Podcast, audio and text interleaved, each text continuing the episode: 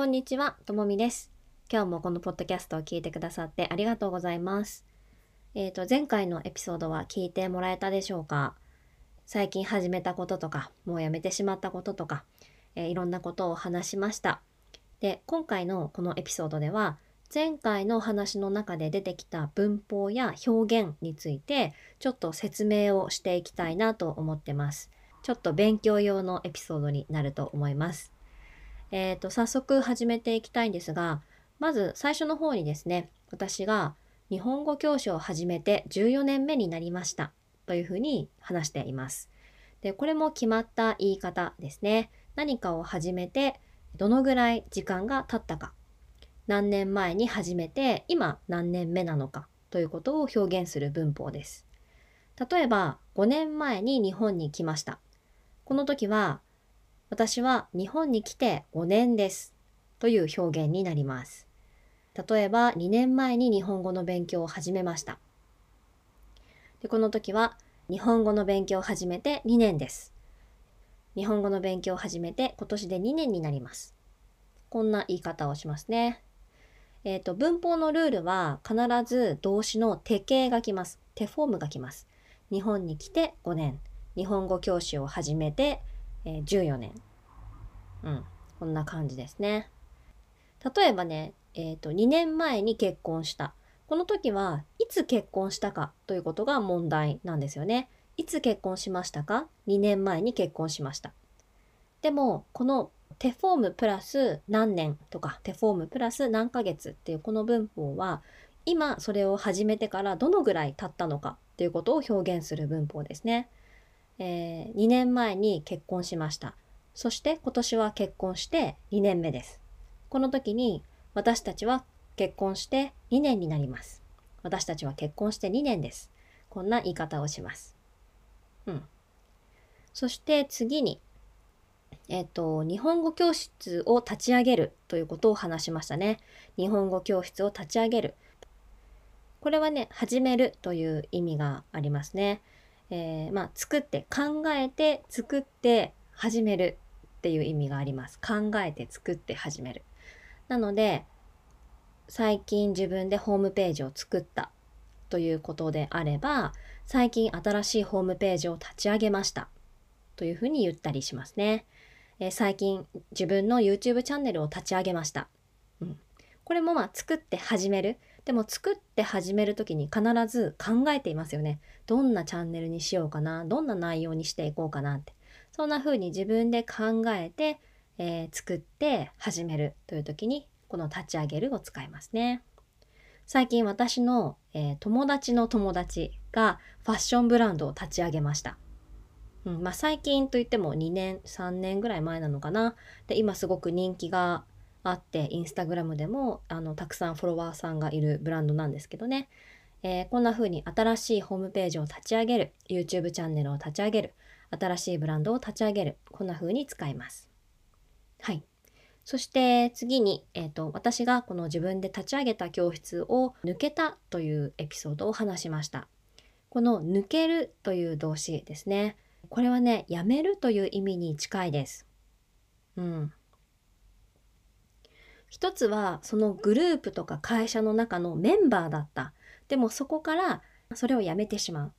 なので、例えば、そうだな私はあんまりアイドルとかセレブとかあんまりわからないんですけど、例えば日本で有名なのは AKB48。例えばこの AKB48 のリーダーをしていた人がこのグループを抜けることになった。うん。とか、えー私みたいに自分で友達と一緒に会社を作った。会社を立ち上げた。でも5年後にこの会社を抜けることになった。うんなので自分はそのメンバーだったけれどもそこから出るという意味になりますね。あとはね、ちょっとだけ離れるとか、ちょっとだけ出るっていう意味があって、例えば、えっ、と、会議をしています。会議をしています。でも、どうしてもトイレに行きたくなって、ちょっとだけ、本当に少しの時間だけ会議を抜ける。えー会議を抜けてトイレに行った。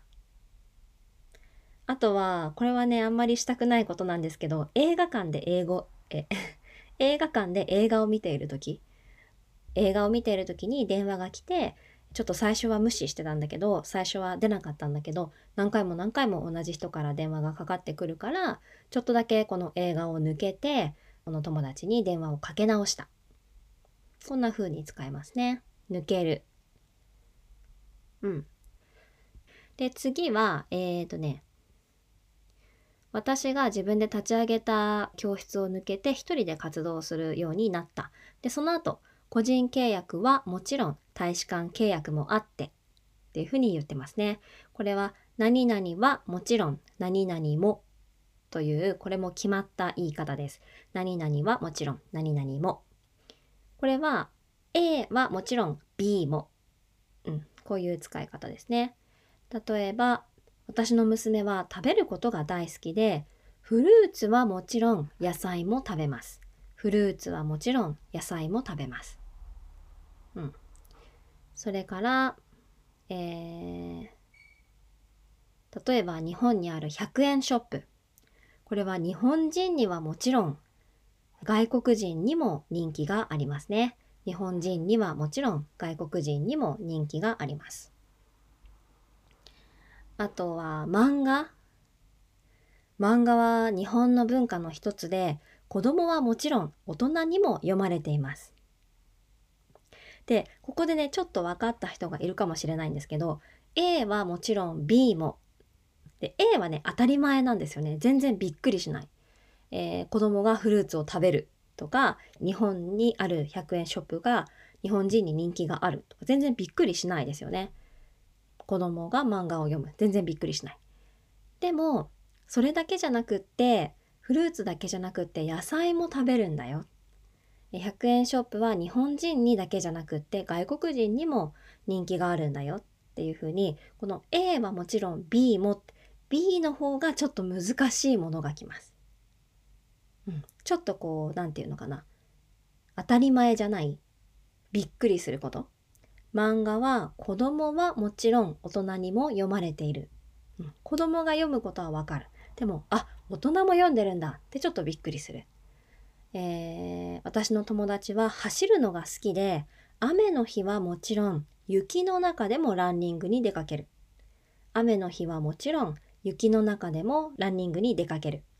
雨の日にランニングする。これはまあちょっとわかるよね。あんまりびっくりしない。でも雪が降っている時にランニングに行くってちょっとびっくりしますよね。雨の日はもちろん雪の中でもランニングに出かける。雪が降っている時でもランニングに出かける。こんな風に使います。そして次に、えっ、と、何々をしているうちに、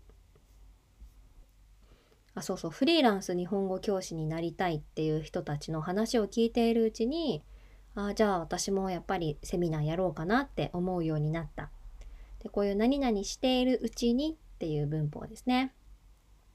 これはね、A をしているうちに B になってきたこう。A をしている間に B が始まるというイメージですね。A をしている間に B が始まる。例えば、本を読んでいるうちに眠くなってきた。うん、本を読む前は眠くなかった。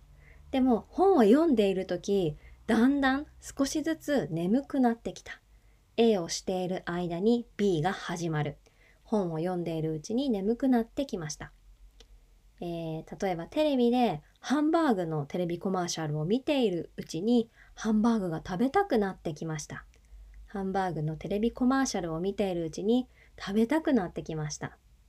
うん、このコマーシャルを見る前は食べたくなかった。でも見ている間にちょっと食べたくなってきた。あとね、えっと、例えば日本のアニメや漫画を見ているうちに日本語が上達した。上手になった。日本のアニメや漫画を見ているうちに日本語が上手になった。漫画を見ている間に少しずつ日本語が上手になってきたっていうことですね。あとね、そう、これもあったんだけど、私の友達が韓国に留学してたんですよね。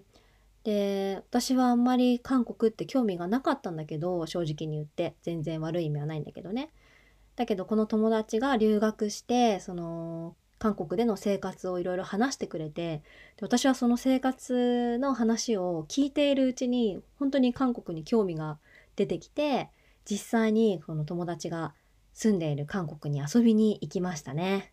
すごく楽しかったです。もう料理も美味しいし、人も明るくて楽しいし、そう、すごく楽しかったですね。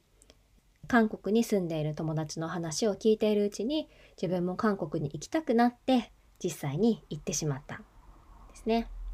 なので、何々しているうちに、もうこれも定フォームだね。何々ているうちに。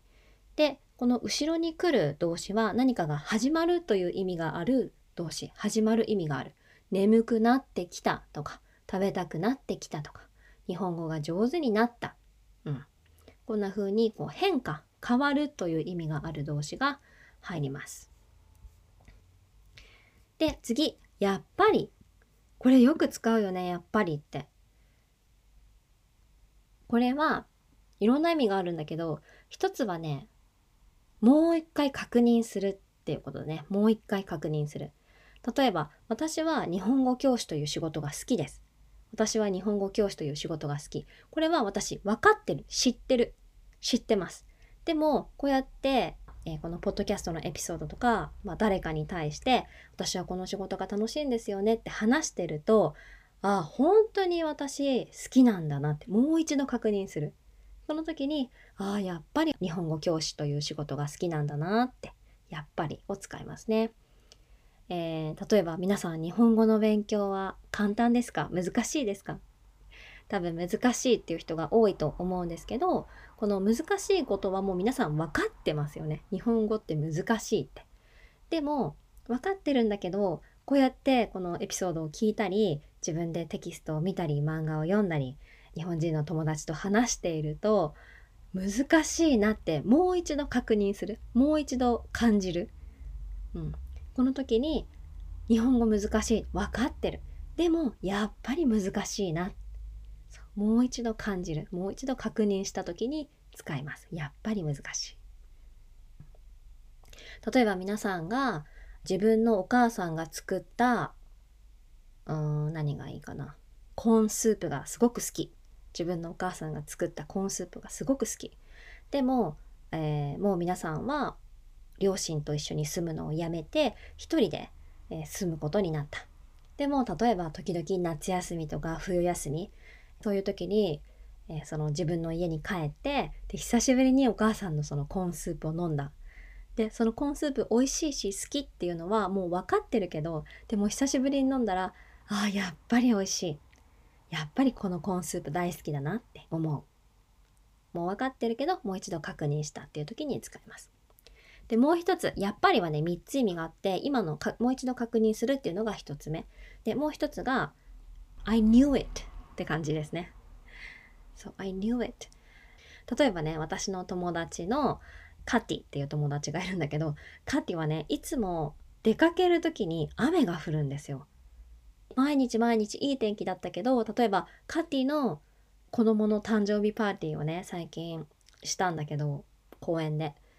でもその時もやっぱり雨が降ってきちゃって 今やっぱりって言っちゃったけどその I knew it もうカティがここにいるから雨が降るうんそうだよねってそうそうそう。I knew it. やっぱり。うん。あと、例えば、そうだな。そうね。私が子供の頃に毎日一緒に学校に歩いて行っている友達がいたんですけど、その友達がね、絶対10分とか15分とか遅れてくるんですよ。もう絶対に。うん、まあまあ、その時間ぴったり来るっていうことは本当になくってだから彼女がいつも遅れるっていうことはもう私も知ってるんですよね。でも例えばその友達がね本当に毎日毎日ごめんねって遅くなって待たせてごめんねって明日は絶対大丈夫だから明日は絶対ともみより早く来てここで待ってるからって 言ってくれたんですよね。でも次の日次の日の朝そのいつもその友達に会う場所に行ったら私の方が早く着いた。ああ、やっぱりね。I knew it. っていう感じですね。うん。はい。で、次。次がね、意見を変える。これが3つ目だね。やっぱりの意味の3つ目。意見を変える時。これも私よくやっちゃうんだけど、例えばレストランとかで、うーん、なんか毎日お肉ばっかり食べてるから今日は魚にしようかなと思って魚のメニューを見てるんだけどうーんなんかあんまり美味しそうなのなさそうだなやっぱりお肉にしようで も魚を食べるつもりだったけどこのメニューを見ている時に意見が変わってやっぱりお肉が食べたい。やっぱりお肉を食べることにする。ってこんな風に意見が変わる時ですね。例えばね彼氏に浮気された。彼氏が浮気した。なんか私と彼は付き合ってるカップルだけどその彼が別の女の子と遊んでた。うん浮気してる。だから別れよう。別れる。もうさよなら。でも実際に彼に会って彼の顔を見て話してたらうんやっぱり別れたくない。そう。彼に会うまでは別れるつもりだったけど会って顔を見ちゃったらあやっぱり別れたくないなってこの意見が変わっちゃう時ですね。そう。この3つがやっぱりの意味。1つ目は再確認もう一度確認する、えー、お母さんが作るコーンスープが大好き。でも久しぶりに1年ぶりにこのお母さんが作ったコーンスープを飲んだらあーやっぱり美味しいな。知っていたけどもう知っていたけどでももう一度確認した。うんやっぱり美味しい。そして2つ目の意味が、えーと、知ってた。もう I knew it だね、えー、家庭と一緒に出かける時はいつも雨が降る。で今日も雨が降った。OK I knew it やっぱりね。やっぱり今日も雨が降ったね。はい。そして次に意見を変える。そうそうそう。もう彼と別れようと思った。でも顔を見たらうんやっぱり別れたくなくなっちゃった。その意見が変える意見を変えるとか意見が変わる時だね。お肉が食べたい。いややっぱり魚にしよう。今ダイエットしてるから。っていう風にその意見を変える時に使います。でね他にもまだあるんですけどちょっと今日このエピソードが長くなりそうだからここで一旦終わりにしたいと思います何か質問があったらうん気軽にこのなんだっけなんか質問できるようにしておきますのでうん、遠慮なく質問してください。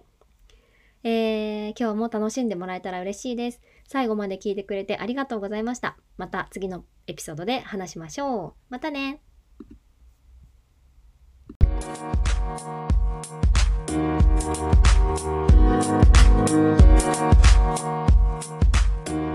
back.